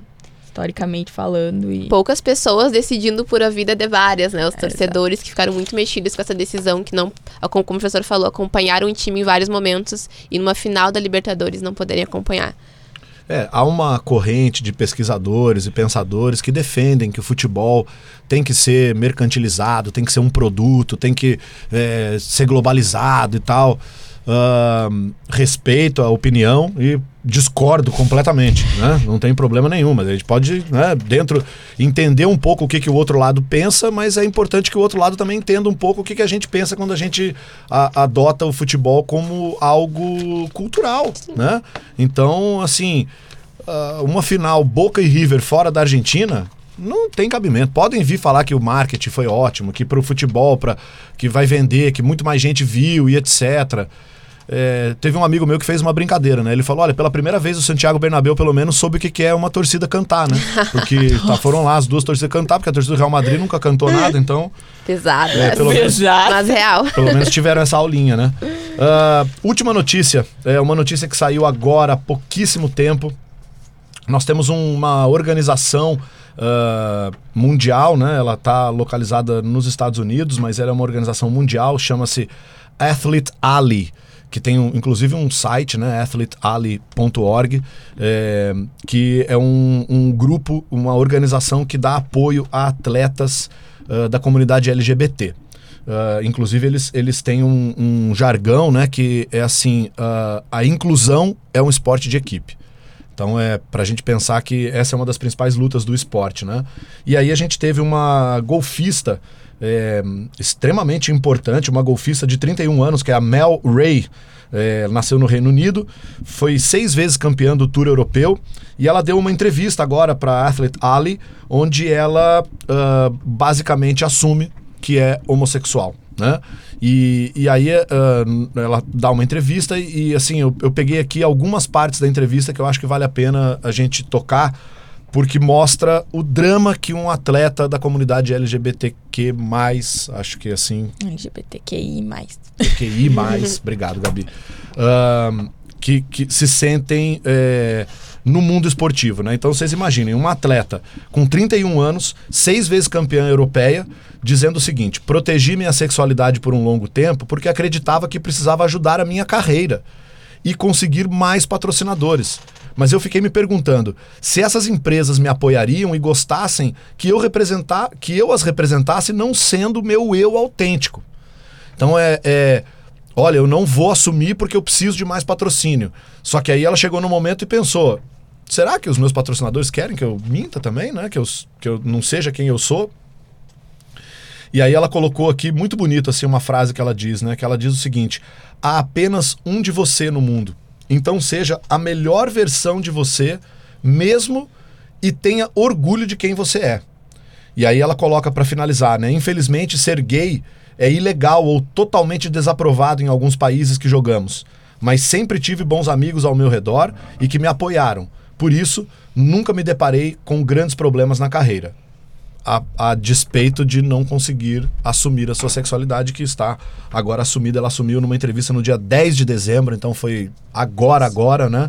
E fica aí os nossos parabéns para Mel Ray pela coragem dela em, em, em se assumir e que ela sirva de exemplo para outras pessoas, né? Ah, não estou pensando nas pessoas que sirva de exemplo para as pessoas se assumirem, não, é para que sirva de exemplo para que outras pessoas passem a respeitar isso. É tão simples, né? Eu não, eu eu não consigo entender. Mas é, é só respeitar. Não, não- mais nada, né? Deixa cada um ser do jeito que quer, né? Então fica aí ó, a última, última é, notícia do nosso último bloco, do último podcast. Do, primeiro ano. É, do primeiro ano. Primeiro ano, encerramos o Do- nosso primeiro Encer- ano do Conseguimos, né? Ufa, Isso. terminamos o nosso primeiro ano. Ah, vou deixar aqui uma palavra agora pra Thay e uma palavra pra Gabi, pra elas se despedirem, mandar beijo pra família, amigos e tal, recados, né? Eu agradeço essa segunda oportunidade que eu tive, eu agradeço ao estádio, ao professor, por essa oportunidade que eu tive de estar aqui, compartilhando dessas ideias, hoje sendo uma temática bem especial, né, sobre futebol feminino, um bloco especial sobre isso. Agradeço pela Gabi pra gente ter feito esse trabalho juntas, como sempre. E muito obrigada e até o ano que vem, pessoal. É isso aí, eu quero dizer que eu gostei muito da experiência, agora eu posso dizer absoluto. Foi uma experiência muito boa, agradeço também os companheiros aqui, o professor e a Tayane. Muito bom, Mica, fazer as coisas contigo. agradeço a UniFM também, e é isso aí. Segue, vamos lá, né? Então é isso, gente. Eu também vou deixar aqui o meu agradecimento a essas pessoas maravilhosas que estão me acompanhando nesse meu primeiro ano aqui da UFSM. Ah, a Gabi, a Thay, o Edu, o Tiago, o Matheus, o Richard. Acho que foi isso, Acho né? é. Quem, quem teve aí no, no podcast foi isso. Agradecer também ao Jonathan, cara. O cara é um guerreiro aí, nos ajudando sempre, editando, sempre disponível no WhatsApp para marcar as coisas. E a Rádio UniFSM, a Universidade Federal de Santa Maria, tem a vida longa, a Universidade Pública Brasileira. É isso da que a gente longa espera nesse. universidade pública. É isso que a gente espera nessa virada de ano agora para 2019. Então é isso, gente. A gente vai encerrar aí com mais uma, né, com a mesma musiquinha que a gente começou do Ramones lá, a gente vai deixar ela tocando um pouquinho para vocês pro final desse podcast e até 2019 aí. Muito obrigado a todos. Valeu. E todas. yep.